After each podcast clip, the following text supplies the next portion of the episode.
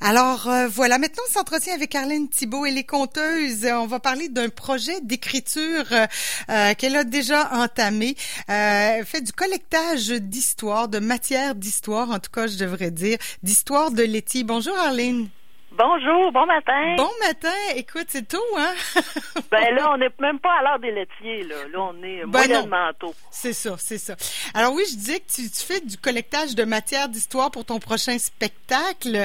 Alors, toi, t'es fille de laitier. Je me demandais d'ailleurs, euh, tout à l'heure en ouverture d'émission, je me disais, il n'y avait pas vraiment de laitière, là. C'est que des laitiers. Il y a c'est pas un métier qui qui s'est conjugué au féminin, ben, ben. Ben, euh, tu vois, mais mon, mon père puis mon oncle qui font ça, puis disaient que ça c'est arrivé qu'il y ait des euh, femmes euh, qui fassent le métier, mais ils l'ont pas fait longtemps. ou souvent c'était la femme du laitier qui remplaçait.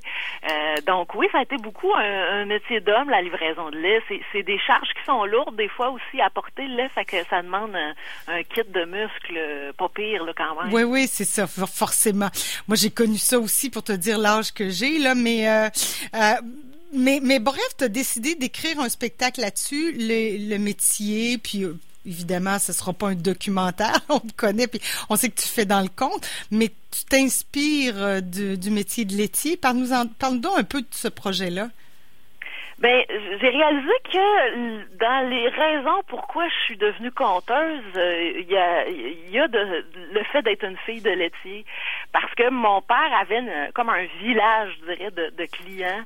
Euh, je dis un village parce que c'est, on se les racontait comme des personnages de conte à la maison. Euh, sais, ça devenait euh, des, des, traits de caractère d'un ou, ou, de l'autre, où on portait à un moment donné toutes toutes ces personnes-là euh, qui faisaient partie de la, de la run à mon père, on, les portait dans notre imaginaire, on faisait des blagues avec ça, on les exagérait. Fait que c'est, tout un terroir dans lequel on s'est fait des blagues, on s'est on s'est conté des histoires à travers mon enfance, euh, qui fait que je pense que j'ai découvert, je me suis sentie en famille dans le, milieu du conte, dans l'imaginaire du conte. Ouais. Et là, tu veux reproduire ça en quelque sorte. Là, c'est un plaisir qu'il faut prolonger. Oui, c'est ça. Puis euh, oui, c'est intéressant parce que ça vient chercher nos racines euh, québécoises. Que quand je parle que je, mm-hmm. vais parler des laitiers, les, les gens sont nostalgiques. Il y a, de l'émotion aussi parce que on se rappelle aussi de la livraison à cheval avec les bouteilles en vitre, la crème qui montait au-dessus parce que ça gèle des fois l'hiver. Puis euh, l'autre génération des camions où ben, on mettait le petit carton dans la porte, on mettait un jeton, on achetait des jetons, puis là on, on pouvait avoir sa peine de lait au pas de la porte. Donc donc, il y a ça qui est intéressant sur le plan historique, sur le plan du patrimoine. Puis, il y a tout comment je peux décoller avec ça au niveau de l'imaginaire, euh, comment je peux euh, euh, réinventer, en, gardant le même esprit, le, même fondement d'histoire, réinventer ça avec de l'imaginaire. Puis, on, on, respecte pas les lois de la réalité dans ce temps-là. Il y a des madames qui sont magiques, puis il y a des lait qui donnent des pouvoirs, puis moi, j'ai un beau terrain de jeu, là, déjà, juste avec ça. Mais quand même, alors ton père était laitier, je pense que dans la famille, euh, il y avait toute une génération de laitiers, mais, euh, quand même, tu, tu veux collecter d'autres histoires, tu veux aller euh, vers d'autres horizons, en quelque sorte. Oui, j'ai envie d'entendre les autres aussi parce que j'ai collecté là euh, mon père, mon oncle euh, sur une famille de 15, il y en a il y en a cinq qui ont pratiqué ça là, du côté de mon père le métier de laitier, il y en a pour qui c'était une job étudiante. Puis mon arrière-grand-père a, livré, lui il avait sa ferme laitière puis il allait livrer à Lévis. Fait que tu sais j'ai j'ai la façon dont ma famille raconte tout ça mais je veux voir à l'extérieur de ma famille comment ça s'est exprimé aussi. J'ai commencé un peu puis euh, Il y a des il y a des gens pour qui le laitier a eu euh, a été un passage bienveillant dans, dans la famille. Il a joué son rôle. Il y en a pour qui il fait partie de la famille. Il cogne même pas à la porte. Il rentre, il va porter ça dans le frigidaire. Euh, les laitiers ont... Euh, puis on l'a vu durant le temps de la pandémie aussi. Là, c'est, c'est, on, a eu plus de livraisons. Nous autres même, on a reçu des livreurs. Puis là, tout d'un coup, ben il y a des euh, il y a des rencontres inattendues, a des moments inattendus de la vie qui fait qu'on revient à des contacts humains qui font du bien.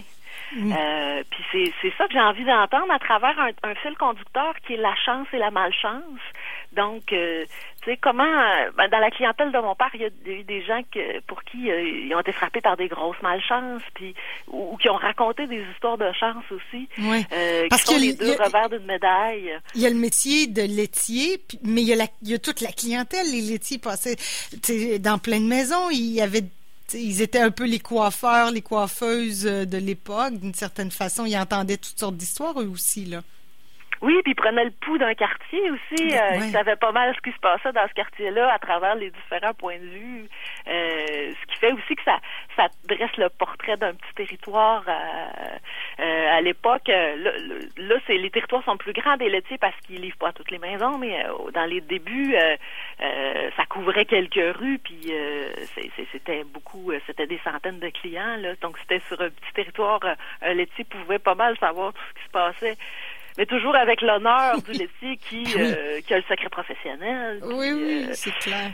Moi, je me souviens du laitier chez nous. Il me semble qu'il y avait des chips aussi. Puis euh, à un moment donné, vers la fin, là, il y avait, il laissait des chips, des, des bacs de chips. Enfin, euh, c'était probablement un à côté. Euh, bon, bref, mais comment Ok, mais c'est super ces histoires-là. Puis moi, mon chum, son père était laitier, donc j'en ai entendu aussi des histoires de laitier puis de se lever tôt le matin. Comment on fait si on a envie de te jaser ça puis de te parler de de, parler de, de de ces expériences avec un laitier ou comme laitier ou proche d'un laitier? Ben, j'ai mis en place plusieurs moyens. Euh, Il y a, y a celui-là de se rencontrer en personne euh, le 24 septembre à la Maison de la littérature. Euh, donc euh, là, on a une quinzaine de places là où on va pouvoir euh, jaser euh, dans les mesures sanitaires et toute la patente. Ouais, ouais, c'est ça. Euh, où je peux parler un petit peu plus de mon, de mon projet aussi, euh, pour ceux qui sont curieux. Il y a, il y a aussi la possibilité, il y a un, petit- un formulaire euh, sur le site de la Maison de la littérature, vous cliquez dessus, puis vous pouvez écrire votre souvenir de laitier. Pouvez l'écrire en résumé, puis moi je vais lire ça, puis ça se peut je vous rappelle. Fait que laissez vos coordonnées, puis peut-être qu'on jasera au téléphone ou peut-être Ouais, qu'on ouais. fera un Skype euh, euh, pour qu'il y ait rencontre aussi. Euh, ou vous pouvez carrément vous faire une petite vidéo, vous me l'envoyez via le lien aussi, puis moi je vais vous écouter. Puis la même chose, là, si je sens un filon, je vous appelle, on jase. Et euh, ça va se faire sur les deux semaines à venir. Là, donc je suis vraiment dans le début. Là. Donc si ça vous pop en cours de semaine, allez-y. Même si ça vous pop dans deux semaines, je le prends pareil. Euh, Oui, je, oui, je suis vraiment là-dedans. là. Puis tu sais, on le sait, on te connaît, c'est ça. La- Il n'y a pas de mauvaise histoire après ça. Toi, c'est de la matière à création aussi, là. Oui, puis je prends plein de dimensions là-dedans. Je prends pas juste le, le, le nécessairement si vous dites oh, mon histoire n'est pas intéressante, mais il y a peut-être quelque chose d'intéressant dans votre façon de le dire, de votre façon d'en rire, de votre dans votre émotion ou dans votre attachement qui, moi, va me toucher puis va rentrer dans un, un moment de spectacle. Fait que limitez-vous pas à vous dire je sais pas si j'ai pas quelque chose d'intéressant à dire. Allez-y puis euh, Toi, tu Euh, jugeras après, là, tu de ça. toute façon. Puis vous serez pas cité. Non, tel que non, c'est ça. Moi, je fais, je fais de la matière d'imaginaire, fait que je, je fais pas, euh, c'est pas un, un- c'est ça, comme on dit, c'est pas un documentaire. Je, je nomme pas de monde, puis euh, je, je relate pas les faits pour les faits. Là, c'est, vraiment T'es- pour partir dans les histoires. C'est des projets de longue haleine, ça, Arlène. hein? Quand on passe sur un projet comme ça, veut, veut pas, c'est pas un documentaire, mais il y a beaucoup de recherches derrière ça, beaucoup d'écriture. Euh, ça fait longtemps et c'est pour quand ce projet-là? Ben normalement, ça devrait être pour 2022. Tu vois, il était prévu en 2021, mais là, on, se, on se donne un petit peu plus de temps dans les conditions actuelles. Euh, c'est, vraiment un projet de création que j'ai voulu qui prenne son temps aussi euh, euh, et que j'ai voulu comme une rondelette, donc un, une longue, euh, un long parcours semé de plusieurs arrêts. Euh, donc je me contente. Là, là, je suis chez nous à Québec. Là, Euh, mon, mon père livrait à Sainte-Foy et tout ça. Fait que il y, a, il y a une dimension particulière de, de faire une résidence, un collectage chez nous. Mais j'en ai fait un, un petit peu euh, en France, en Abitibi. Euh, je m'en vais vers Montréal aussi. Il y, a, il y a plusieurs stations à travers différents territoires pour que, aussi permettre de voir comment ça résonne dans les différents publics que moi je visite en tournée. Là.